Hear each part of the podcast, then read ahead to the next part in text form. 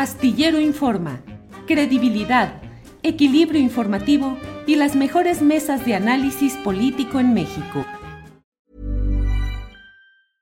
I'm Sandra, and I'm just the professional your small business was looking for. But you didn't hire me because you didn't use LinkedIn jobs. LinkedIn has professionals you can't find anywhere else, including those who aren't actively looking for a new job but might be open to the perfect role, like me. In a given month, over 70% of LinkedIn users don't visit other leading job sites. So if you're not looking on LinkedIn, you'll miss out on great candidates like Sandra. Start hiring professionals like a professional. Post your free job on linkedin.com/people today. Hey, it's Ryan Reynolds and I'm here with Keith, co-star of my upcoming film If, only in theaters May 17th. Do you want to tell people the big news? All right, I'll do. it. Sign up now and you'll get unlimited for $15 a month and six months of Paramount Plus Essential Plan on us. Mintmobile.com slash switch. Upfront payment of $45 equivalent to $15 per month. Unlimited over 40 gigabytes per month. Face lower speeds. Videos at 480p. Active Mint customers by 531.24 get six months of Paramount Plus Essential Plan. Auto renews after six months. Offer ends May 31st, 2024. Separate Paramount Plus registration required. Terms and conditions apply if rated PG. Bien, pues hoy tenemos la oportunidad de platicar con un invitado especial. Realmente me da mucho gusto que esté con nosotros Fabricio Mejía, eh, que es eh, eh, escritor, eh, analista, articulista. eh, con mucho afecto recibo aquí a un gran personaje, un gran escritor como es Fabricio Mejía. Fabricio, buenas tardes. Hola, buenas tardes, Julio. Gracias por la invitación. Al contrario, Fabricio, hacía rato que no nos veíamos, pero vamos a, vamos a actualizar cosas. ¿Qué te parece? Bueno, ¿Cómo vas viendo la evolución en este año particularmente de la izquierda, Fabricio? ¿Cuáles son los puntos positivos que se tienen en este proceso en el que ha habido muchos eh, eh, momentos eh, eh, altos, es decir, el proceso interno de selección de la candidatura presidencial, la elección o designación de Claudia Sheinbaum, eh, pero ¿cuáles son los momentos que ves eh, más positivos y cuáles te preocupan, cuáles pueden eh, ser objeto de un análisis crítico, Fabricio? sí, ah, hay que considerar, digamos, el contexto en el que se dio todo lo que sucedió este año, digamos, en torno a las candidaturas del, eh, de los partidos, ¿no? Eh, tenemos, eh, por un lado, la, eh, al frente opositor, que ya creo que se llama Corazón y Estómago. Fuerza y corazón. Eh, Fuerza y Corazón. Fuerco, se llaman fuerco. Fuerco. Y Ajá. entonces, que ha tenido ya muchos nombres, no, no encuentran la manera de evitar que se llame PRI, PAN, PRD. Eh, y esto es muy significativo, digamos, eh, porque en realidad eh, cuando viene la elección del 2018, eh, una de las cosas que suceden y que no notamos de inmediato fue la caída del, del régimen de partidos. Se derrumba el régimen de partidos en México, que son estos partidos como el PRI y el PAN que tienen 90 años, eh, 80 años eh, y que no han tenido una reformulación, simplemente han fluido con, con los acontecimientos y eh, tienes este movimiento de, de izquierda que es eh, el, electoral, que es Morena, y este año, digamos, por un lado, el Fuerco decide eh, saltarse sus propias eh, normas. Tú te acuerdas que tenían todo un procedimiento que había anunciado Alito Moreno del PRI, eh, donde había unos foros, se iba a consultar, hubo una plataforma de dos millones de, que se inscribieron dos millones de personas aparentemente, y de pronto se, ellos mismos dicen, no, no es necesario, es Xochitl la candidata, que era una cosa que el presidente López Obrador había dicho como dos meses antes, y eh, imponen, digamos, a, la candidata y eh, rompen su propia lógica, hay renuncias, eh, se empieza un poco a desbaratar la nómina de los partidos Y eh, el problema ahí es que no tienen una reformulación como, como institución, digamos, ¿no? Eh, carece de legitimidad. Xochil Gálvez, aunque según ellos tiene mucha chispa, dicen, así le dicen, eh, y no tiene legitimidad, es decir, viene de un proceso que incluso se trucó para ser la candidata. Y por otro lado, hay este proceso en la izquierda de reestructuración, que es más que el asunto de las encuestas. Es decir, el asunto de las encuestas sirve para eh, generar organización, eh, efectivamente una cantidad de propaganda eh, en los postes muy fuerte, pero bueno, sale Claudia Sheinbaum con una legitimidad interna dentro de Morena. Morena limpia su propio padrón y se reorganiza.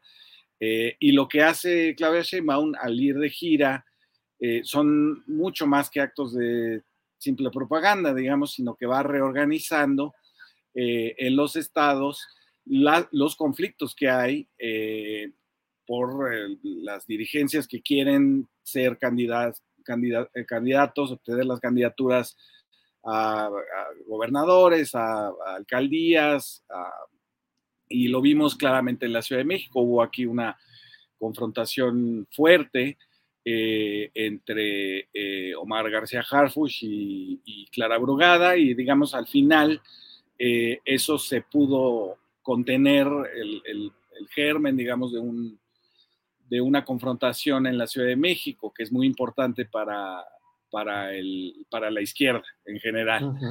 Y en ese sentido, digamos, tienes al final una candidatura que salió sin que los partidos se autocriticaran, se reformularan, eh, incluso sin que eh, cumplieran con sus propias eh, normas que ya habían anunciado de elección democrática.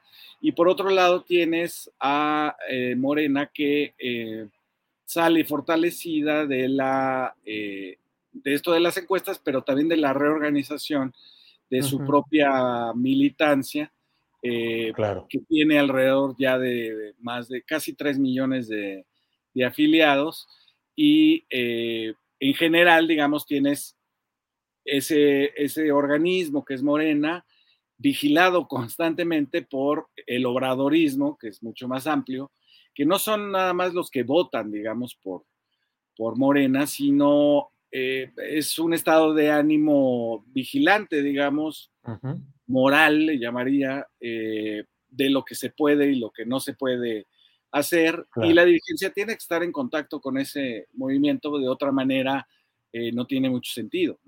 Claro. Ahora, ¿qué puntos ves que puedan generar preocupación y que sea necesario revisar a fondo? Sí, el, todo el asunto, digamos, de de cómo se va a mm, perfilar el, programa, eh, el proyecto de nación, como le llaman eh, en Morena, es interesante qué, es lo que se está, qué estamos viendo, ¿no? Eh, yo le decía hace poco a una amiga, tú tanto que estudiaste a, Gramsci y no ves cuando se construye un, un bloque hegemónico, ¿no? el bloque hegemónico bueno, así en general, digamos, son eh, eh, fuerzas que por sí mismas, digamos, no pueden eh, imponer un proyecto, pero se alían, digamos, en la parte que, están de acuerdo. Entonces, el asunto es que Morena tiene un proyecto de nación que salió de adentro del partido, que luego fue consultado de una manera que a mí no me quedó muy clara, eh, cómo fue eso, eh, pero bueno, ahí hay eh, un sustento de decir de aquí no nos movemos, digamos, este es nuestro, nuestro piso básico. Y después otros grupos son invitados, ¿no? Que es notablemente Juan Ramón de la Fuente o Javier Corral o la gente, los doctores, estos muy connotados médicos, eh, eh, Rosaura Ruiz, etcétera, junto con otros que son más claramente de izquierda, como Lorenzo Meyer o, Violeta Vázquez Rojas. Entonces, eh, y la idea, digamos, es, si ustedes aceptan este piso, eh, vamos a ver qué más se propone. ¿Qué es lo que quiere decir esto? Bueno, también que hay una reorganización de otro tipo de apoyos que no son militantes, que no son, pero que están básicamente de acuerdo en la lucha contra la corrupción, el primero los pobres, eh, eh, todos estos elementos. Y eso ha generado eh, críticas, ha generado cierto malestar de una parte, por eso me refería yo al movimiento que vigila, porque el movimiento que vigila pues, es un movimiento moral, es un movimiento de esto está bien, esto está mal, y el otro movimiento es un movimiento político, es decir, es ir articulando en torno a ese primer proyecto de nación otras posibilidades claro. Eh, para jalar, digamos, este, otros sectores, ¿no? Ahí tienes eh, este, los foros, estos primeros que ya hubo de educación, eh, que se organizan ya con gente de la UNAM, que había estado como un poco marginada de, del, del proyecto, y eso genera efectivamente una hipervigilancia de todos, de decir, ¿por qué Javier Corral es el encargado de, la corrupción? ¿no?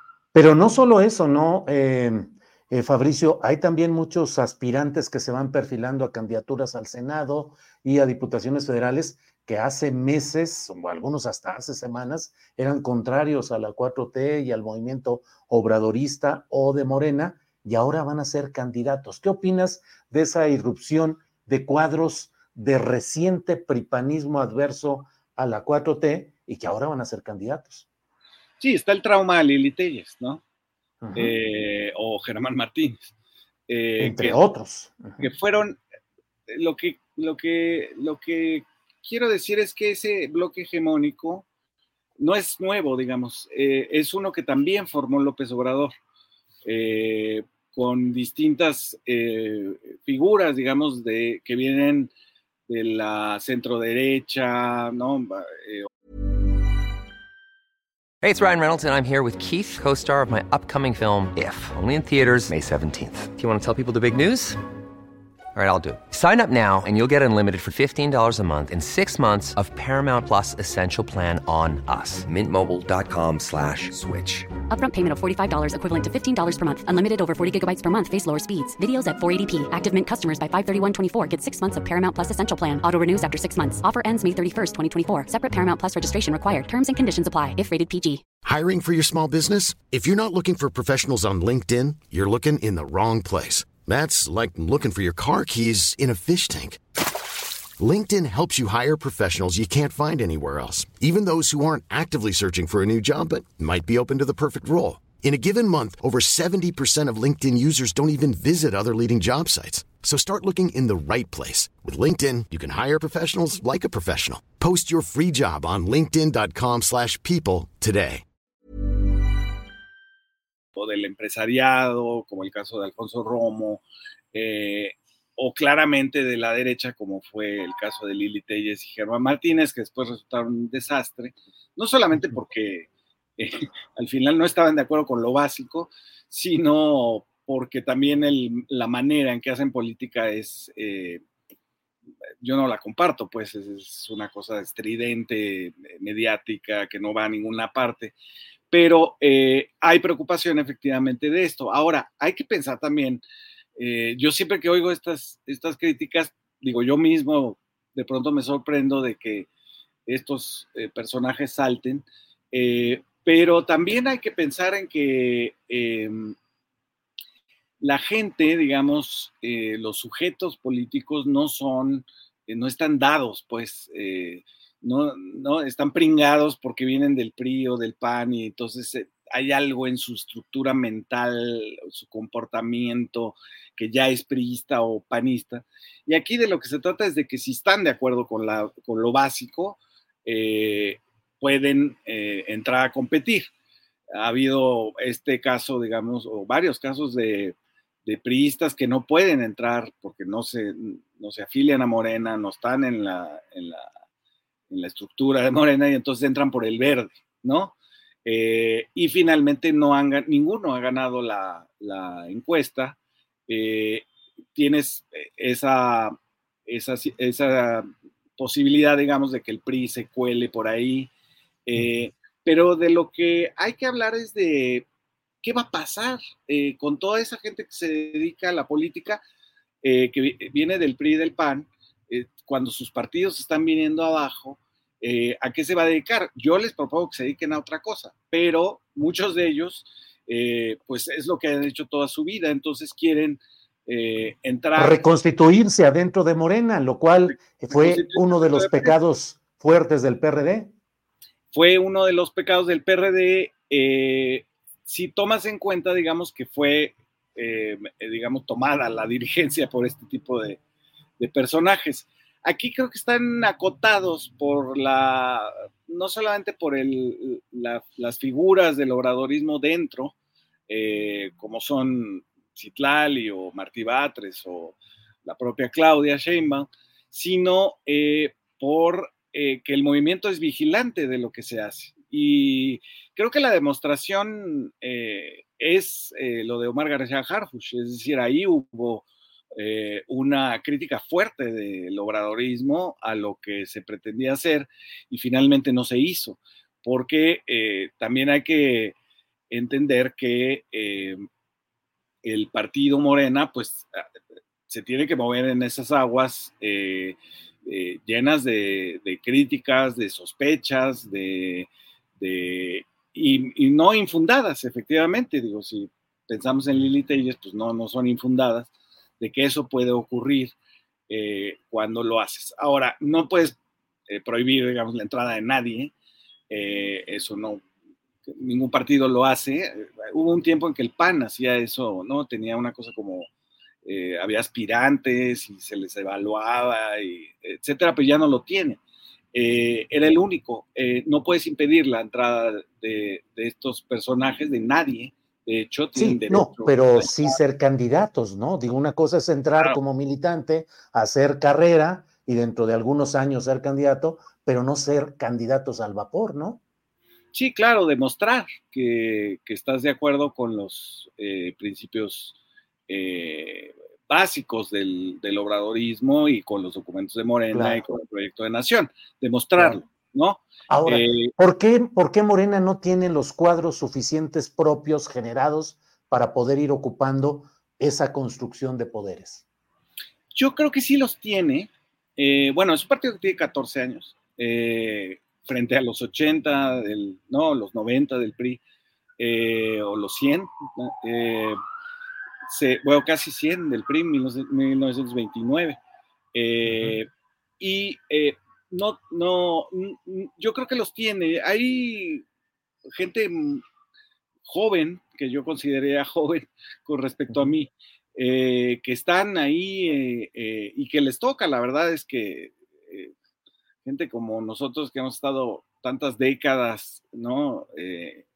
luchando contra el partido único, luchando contra la ideología de la derecha, etcétera, ya estamos un poco cansados y eh, a mí me da gusto que, haya gente como, como Renata Turren, como Andrea Chávez, como eh, esta eh, muchacha, me parece que se llama Camila Martínez, ¿no? que está ahí haciendo una campaña en la Vento Juárez. Es decir, e, este tipo de, jóvenes, que además son mujeres, me parece súper importante que se abran espacios para, para la participación de las, de las mujeres creo que ahí viene un enorme cambio de la política mexicana eh, que no, no, no, se había visto, incluso cuando ves, eh, yo estaba revisando las, estas imágenes que puso eh, Claudia Sheinbaum en su, en su documental biográfico sobre el, el un, un, movimiento en el que yo participé, el, el Consejo Estudiantil Universitario, que hizo la huelga en el 87 en la UNAM, eh, ves pocas mujeres. Eh, éramos puros machines ahí todavía. Y si revisas el 68, híjoles, ahí está todavía más eh, sesgado el asunto de género. Pero, digamos, ha habido un avance importante. Creo que hay un, incluso un jalón, digamos, de, de, participación de mujeres. Y creo que ellas son las que van a, hacer el, el, el partido. Sí, bien, pues uh, Fabricio, te agradezco mucho la posibilidad de revisar tantitito de lo mucho que, que, que va sobre este tema. Eh, has entrado como a este espacio de dirigir un, un esfuerzo de análisis y de información en sentido común que tiene entrevistas, noticias, columnas. Tú eres el director, hay un consejo editorial muy interesante.